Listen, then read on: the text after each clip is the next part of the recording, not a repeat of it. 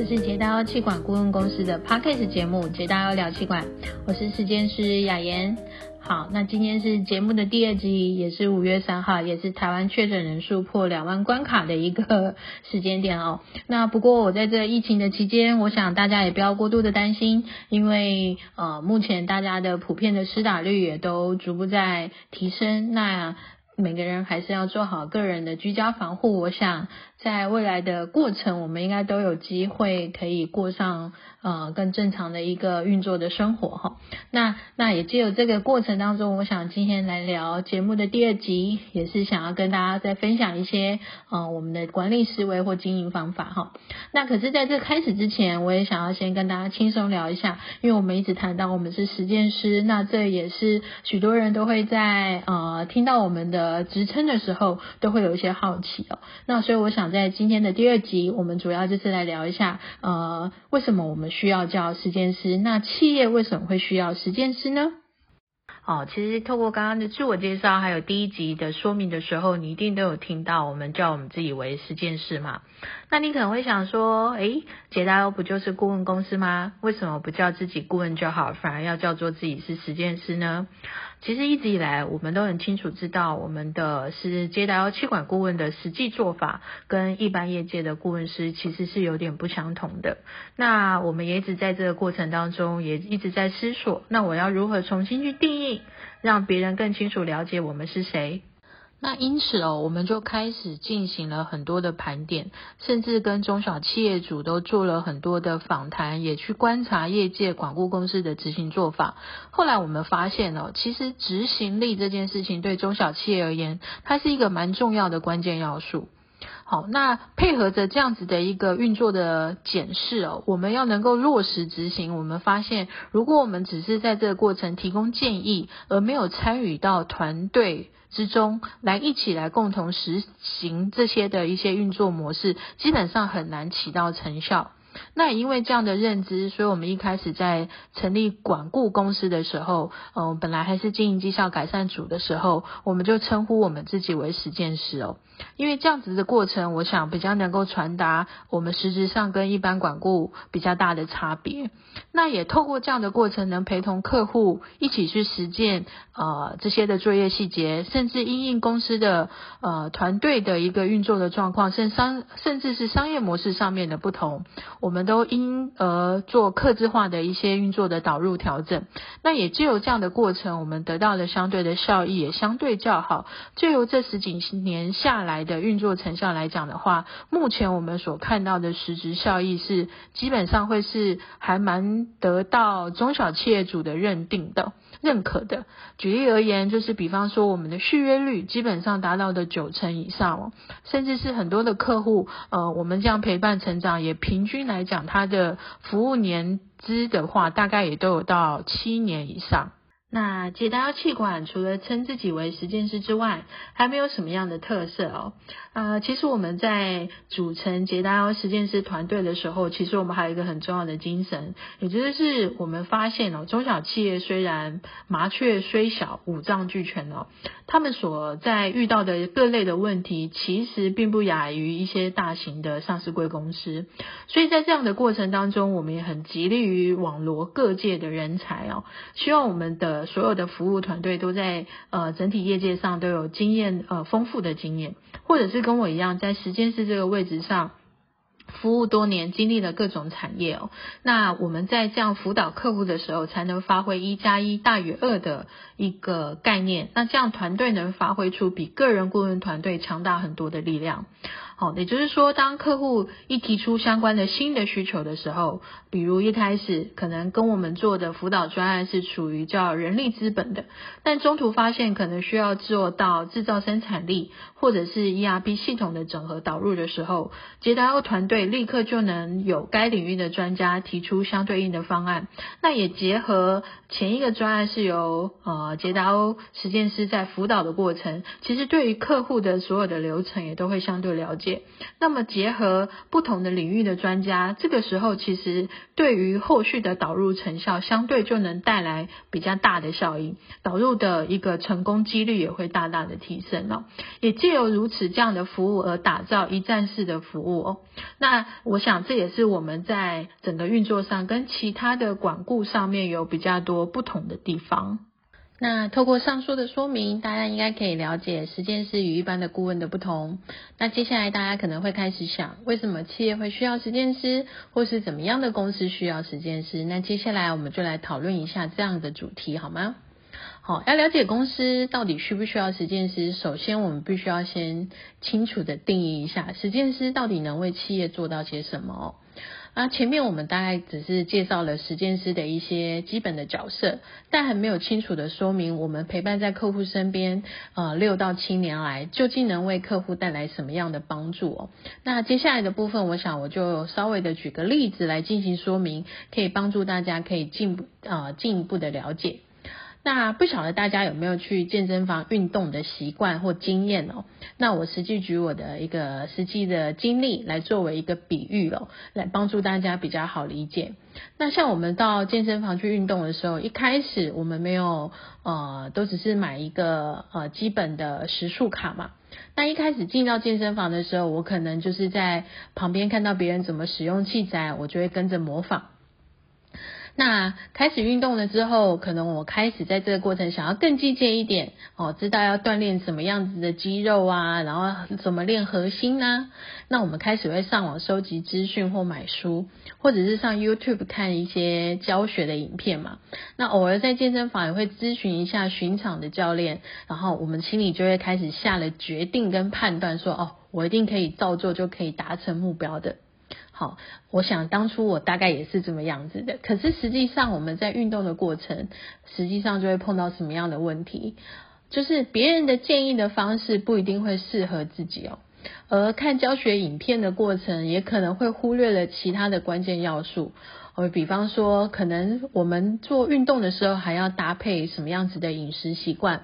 哦，那这样的饮食习惯，比方蛋白质要吃到多少的程度才会比较适合我的体质？那也因为缺乏了这样的关键资讯，可能在整个运动上的成果的成效就会比较慢。好，那也因为每个人的饮食习惯不同，每个人的肌耐力不同，那可能在这个过程就会受了伤。啊，很多时候就会在这地方觉得，诶，我的成果怎么不如预期？就会有很多的挫败感跟无力感哦。那这是一种我们可以采取的一种做法。那相当然，我们也可以采取另外一种方式，就是聘请一对一的专业教练。好，那专业教练大约会帮你做到什么呢？他会先严谨的了解每个人的实际体质状况，好，那并行咨询，好，了解每个人的实际的肌耐力或作息，进而规划。呃，合适的体能训练啊，带着你一步一步的调整，达成目标，并细心留意，不让你受伤，且把未来可能需要的增肌减脂的饮食菜单都逐一准备，那进而让你可以事半功倍。那因为过程中因为有呃贴身的一些教练的指引嘛，也会让你更有信心跟勇气哦。那其实说这样子的一个过程，其实跟实践师的辅导过程是是非常相似的，只是后者哦，就是一对一教练有一个要命的缺点，那就是必须支付比较高昂的一个教练费用哈。好，那这其实跟我们一样嘛，就是要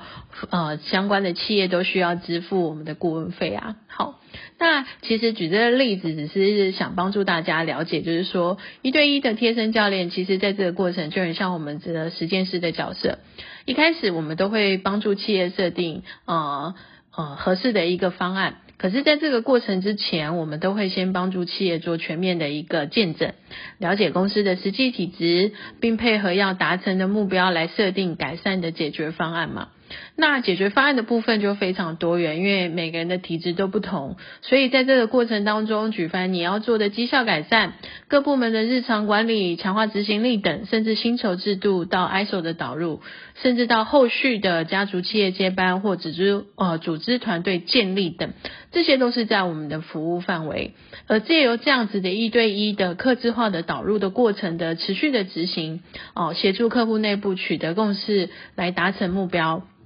整体上，以捷达欧的经验来讲，只要遵循我们所讨论出来的方法实行，在一定的时间内，约莫半年吧，平均来讲，大致上都能看出到一些很明显的一些成效。所以，我们回归到我们刚刚有谈到的问题，你说是不是所有的企业都需要实践师？那么，就我这边部分来回答的话的话，应该是不一定的。主要还是看企业主本身在时间跟金钱上的评估。若是对于组织内部的议题都相对的清楚，整合内部上也都不是太大问题，且团队战力都有一定的水准，那么很建议可以采取跟我们咨询的方案即可。这个时候我们就真的只是顾问了，我们提供所有的意见方法跟很多的注意事项，而整体的执行跟落实整合就会可能有客户来自主的推动。那许多的时候，我们碰到的实际情况并不是这个样子的哦，因为我们遇到许多的企业，普遍呃，尤其是在企业发展跟组织建立的一个过程当中，比方说从微型的企业到小型，到走向中大型的企业的路程里哦，其实会需要呃身边有个有经验的人，甚至团队来指引。那为什么会需要？因为我其实呃遇到很多遇到很多中小企业主，他们也其实有在聊天的过程也都有反馈哦。呃，说实话，其实也没有人可以教他们如何当老板，很多的时候也都是自己摸索找到的一些方法。那他觉得在整个管理上面来讲的话，如果呃有别的有团队的经验来协助。然后借由这样子的一个咨询，其实还蛮能够帮整个团队能够达到快速学习的效果的。